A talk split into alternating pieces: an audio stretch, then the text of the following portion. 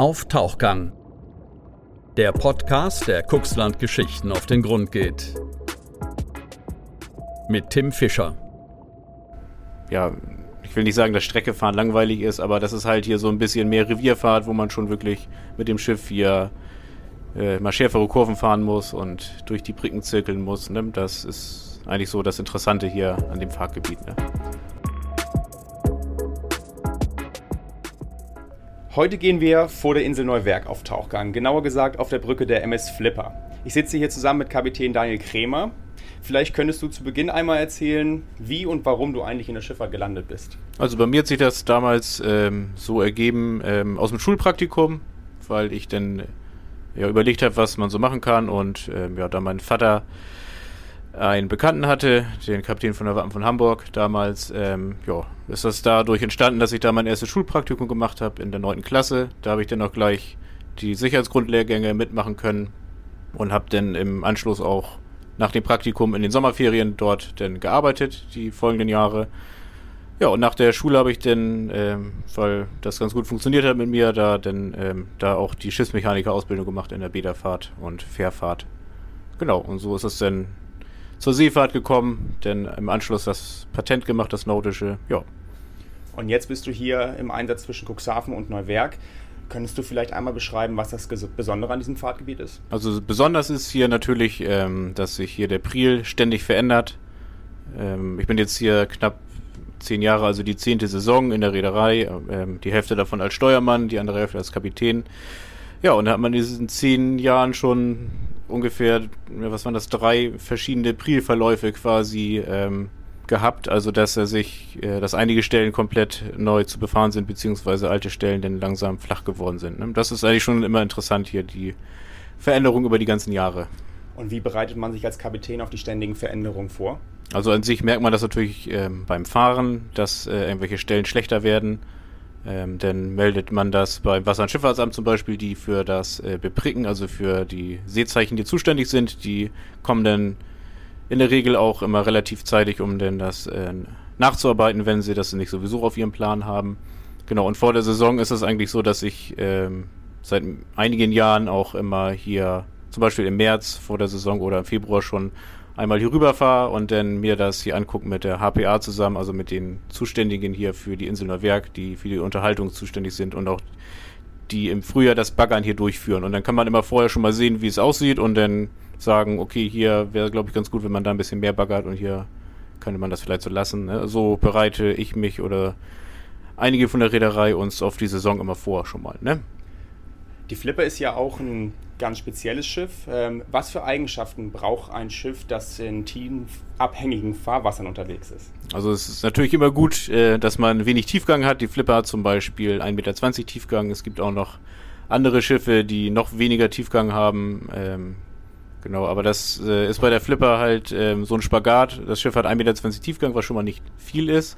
Kann dafür aber bis zu 500 Personen befördern, was natürlich auch gut ist. Also für die Größe des Schiffes ist das schon relativ gut und ja, mit dem Schiff kann man dann halt gut hier ins Watt fahren, aber auch äh, Geld verdienen für den Räder.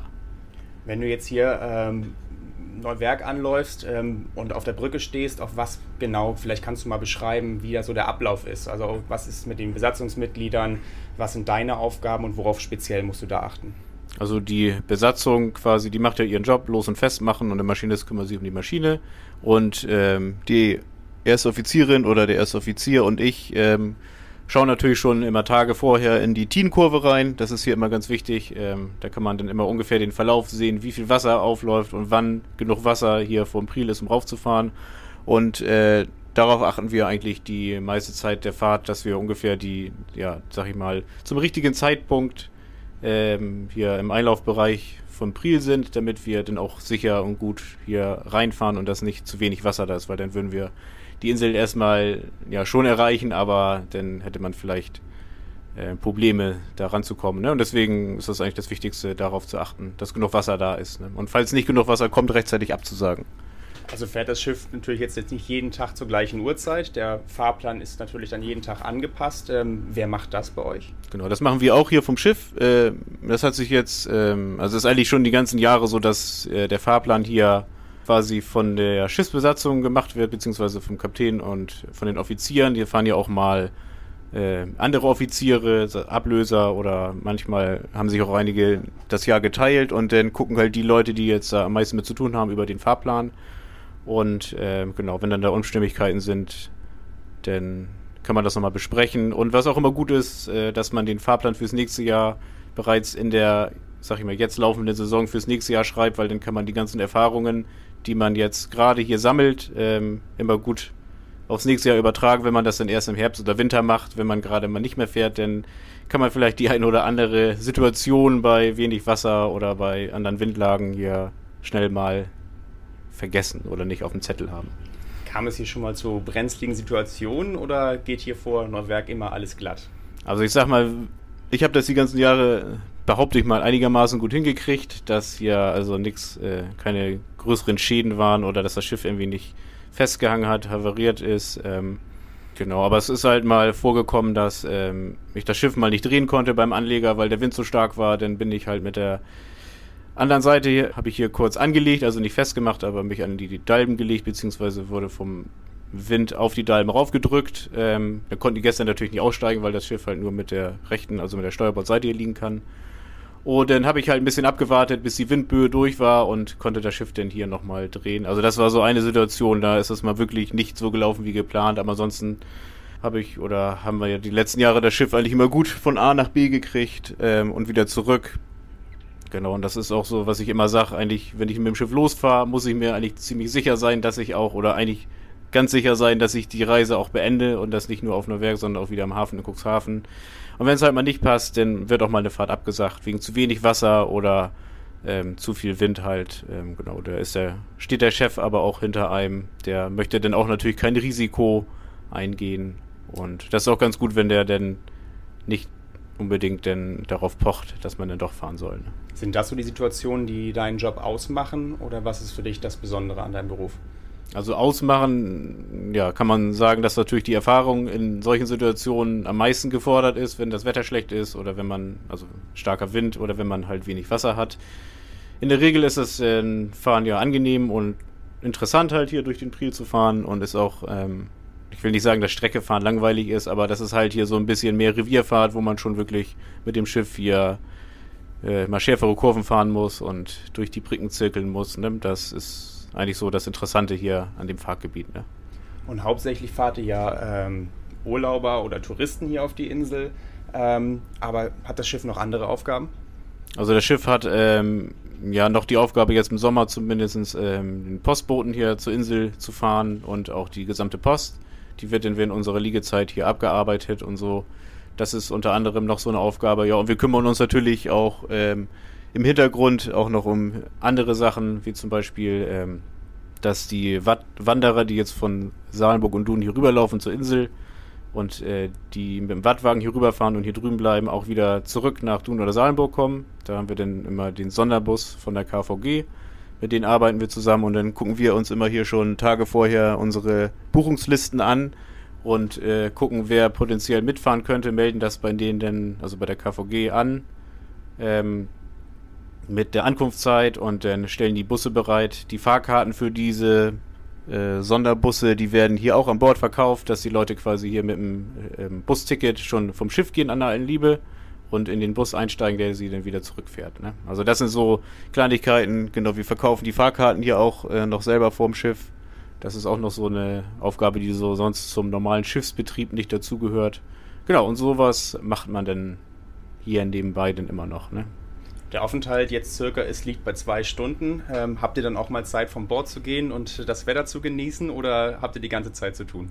Also wir machen das eigentlich so, dass wir, ähm, wenn wir hier auf der Insel sind, ähm, ja, dann machen wir natürlich das Schiff sauber, die Besatzung und äh, eine Stunde vor der Abfahrt beginnt dann eigentlich auch schon wieder der reguläre Einlass.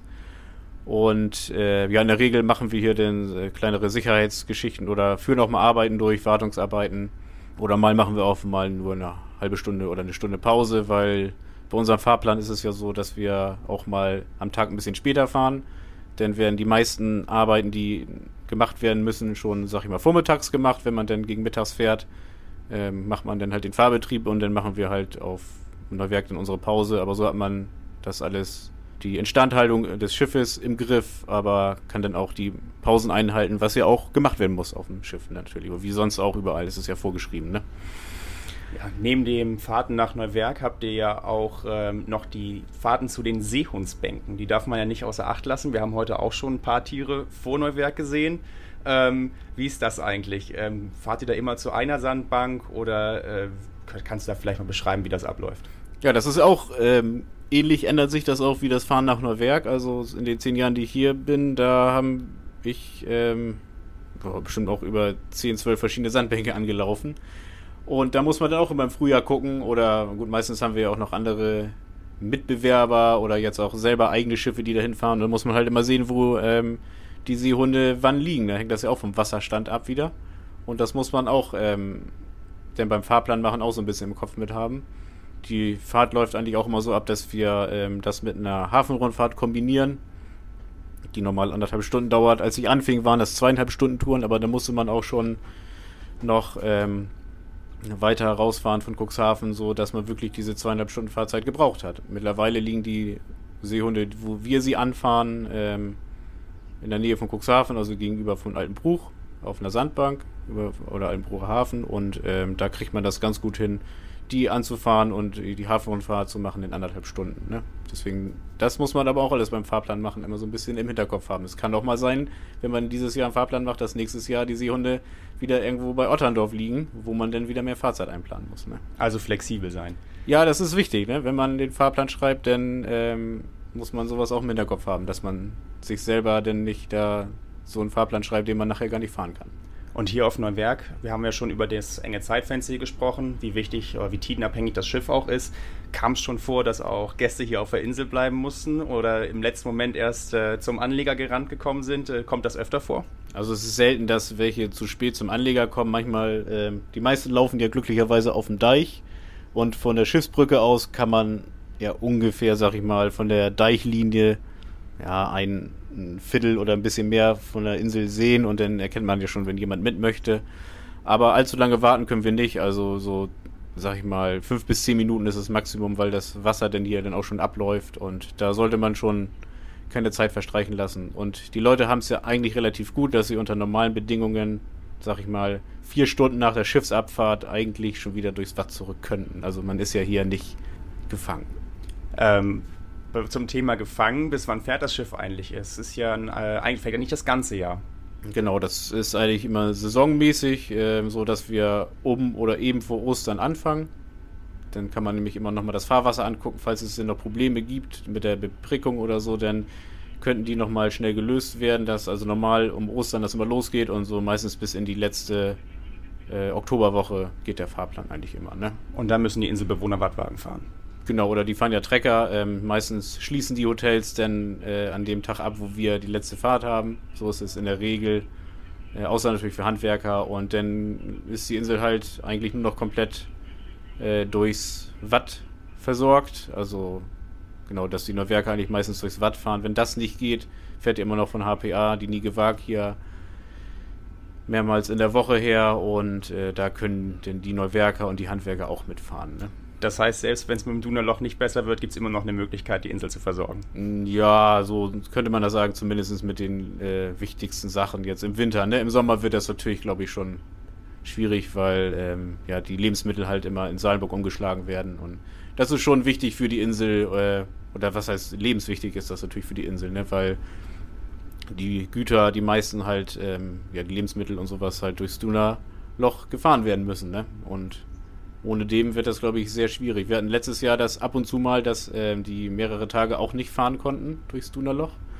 Und dann war das schon so weit, dass wir hier auch schon größere Mengen an Lebensmitteln oder auch Bierfässern mit transportiert haben. Und dann merkt man halt, dass dieses Schiff äh, dann doch nicht so dafür ausgelegt ist, um jetzt größere Warenmengen äh, zu befördern. Also Tagesgäste ist gut und äh, wenn jetzt, sag ich mal, von 500 Personen, was ja eigentlich nicht mehr momentan vorkommt wegen der Pandemie, äh, wenn dann aber so ungefähr 100, 130 Leute mit Gepäck da sind, dann ist das schon sehr viel. Ne? Das hatten wir letztes Jahr auch. Dann ging auch nichts durchs Watt und dann haben wir hier über 330 Leute abgeholt. Davon sind dann, waren das 70 Wattwanderer, die durchgekommen sind.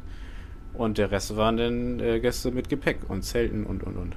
Also kann man das schon merken, wenn die Wattwagen nicht fahren können. Ja, auf jeden Fall. Ne? Das, das merken wir erstmal da dran und ähm, natürlich, dass auch weniger Leute denn da sind, ne? als gemeldet. Ne? Was ja für alle denn nicht gut ist. Ne? Nicht für die Wattwagen und nicht für uns. Ja, dann bedanke ich mich bei dir. Schön, dass du dir die Zeit genommen hast und äh, wünsche noch eine gute Rückfahrt. Ja, vielen Dank. Da werden wir uns Mühe geben. Wir hoffen, euch hat der Tauchgang gefallen. Wenn ja, lasst uns sehr gerne ein Abo da, dann verpasst ihr auch zukünftig keinen weiteren Tauchgang mehr. Und folgt uns auch gerne auf Instagram, Facebook und bei 10v-medien.de. Dort findet ihr nicht nur die Tauchgänge der letzten Wochen, sondern erhaltet auch täglich die aktuellen Nachrichten aus unserer Region. Außerdem könnt ihr dort unseren News-Podcast anhören. Der erscheint jeden Tag und wird von Dieter Büge gesprochen, den ihr am Anfang und am Ende unserer Tauchgänge hören könnt. Also Nachrichten im Audioformat. Bis zur nächsten Folge, euer CNV Podcast Team. Auf Tauchgang, der CNV Podcast aus Cuxhaven. Redaktionsleitung Ulrich Rode und Christoph Käfer. Produktion Rocket Audio Production.